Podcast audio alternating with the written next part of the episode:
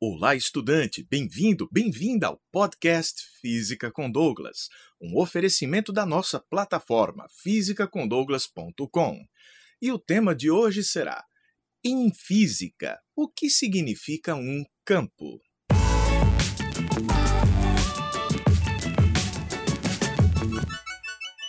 E vamos começar estudando um pouco de língua portuguesa. Mas será que o dicionário sabe física? De acordo com ele, campo pode ser um terreno extenso e plano, com poucas árvores. Campo também é compreendido como uma área de grande extensão, como um espaço.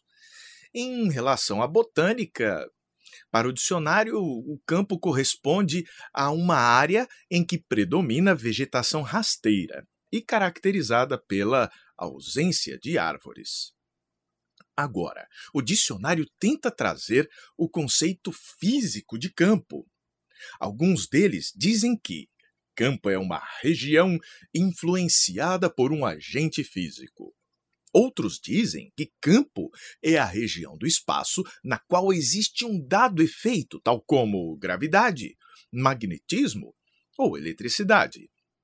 Contudo, para a física e para a filosofia, essas definições são problemáticas. O espaço, esse em que vivemos, nada de espaço de filme de ficção científica, o espaço onde você está, existe separadamente do conceito de campo. Pense assim: existe o espaço, mas existe o campo no espaço. Como assim? No espaço em que você se encontra agora, existe campo gravitacional, que pode fazer você cair. Campo magnético, que alinha a agulha da bússola. E também o campo elétrico. Ah, e eu já ia me esquecendo. Existe o campo de temperatura. Cada ponto do espaço né, ao seu redor e em você está uma determinada temperatura, que é um tipo de campo escalar. Os outros que eu citei anteriormente são vetoriais.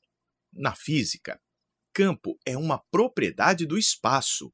Cada ponto do espaço possui características chamadas campo. Pode ser característica vetorial ou escalar.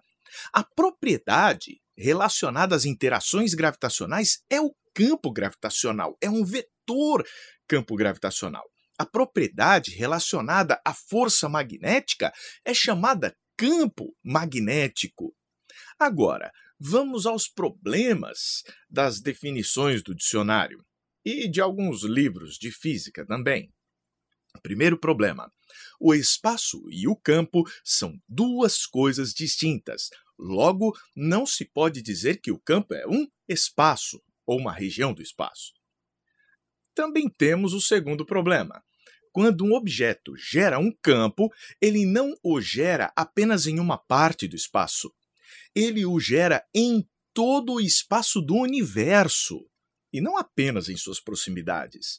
O campo gravitacional gerado pelo planeta Terra está em todo o espaço do universo e não apenas aqui na superfície da Terra. A intensidade do campo diminui com a distância a ponto de ficar muito pequena. Contudo, o campo existe mesmo que infinitamente distante tendendo a zero. Mas, Douglas, e como eu deveria então entender campo? Vamos lá. Campo é toda a propriedade dos pontos do espaço, e tais propriedades manifestam-se por causa de agentes físicos que as geram. No início do estudo da gravidade e da eletricidade, as forças gravitacional e elétrica eram compreendidas como forças que atuavam, que agiam à distância. Contudo, verificou-se que era mais adequado tratar essas forças como forças que agem por intermédio de campo. Por exemplo, em vez de dizer que a Terra atrai uma maçã a certa distância, a gente diz que a Terra gera um campo gravitacional no local em que a maçã se encontra.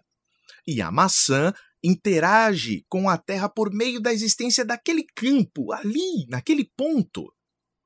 Agora vamos aos detalhes mais técnicos.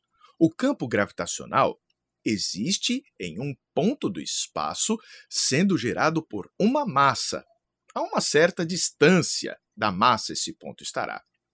Um campo elétrico existe em um ponto do espaço gerado por uma carga elétrica. É interessante observar que campo é uma abstração. Campo é uma propriedade então abstrata do espaço. Mesmo que não haja objeto algum ali, num ponto, naquele ponto existe a propriedade abstrata chamada campo.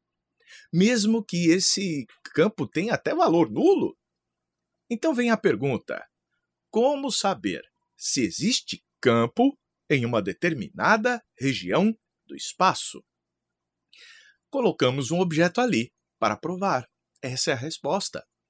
Por exemplo, para saber se a Terra gera campo gravitacional em um ponto do espaço, colocamos um objeto ali. Caso atue força gravitacional sobre ele, está comprovada a existência do campo gravitacional naquele ponto.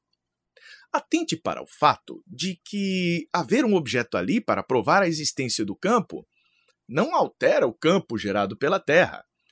A Terra é a fonte que está gerando o campo, a massa da Terra está gerando aquele campo gravitacional.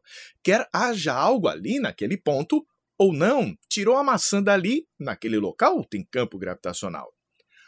O valor do campo gravitacional terrestre nas proximidades da superfície do planeta é de 9,8 newtons por quilograma, significando que cada quilograma de massa que é colocada ali é puxada pela Terra por meio de uma força de 9,8 newtons. Mas Douglas, newton por quilograma não seria metro por segundo ao quadrado? Vou te contar um segredo. É a mesma coisa. Metro por segundo ao quadrado é a mesmíssima coisa que newton por quilograma. Agora, nunca se esqueça da terceira lei de Newton. Se um saco de arroz de um quilograma é atraído pela Terra por meio de uma força de 9,8 newtons, a Terra é atraída por esse saco de arroz por meio também de uma força com intensidade de 9,8 newtons. Contudo, a Terra tem uma massa tão grande, tão grande, que a aceleração dela é desprezível com essa força. Mas Douglas, e no caso do campo elétrico? A ideia é muito semelhante.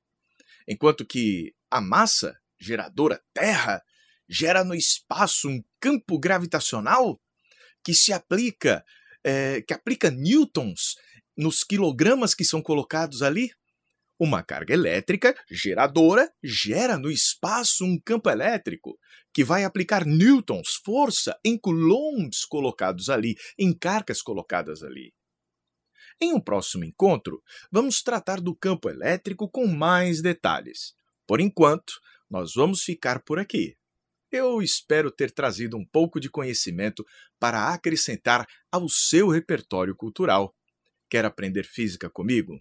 Conheça a minha plataforma em fisicacondouglas.com. Um forte abraço e até a próxima. A gente se vê.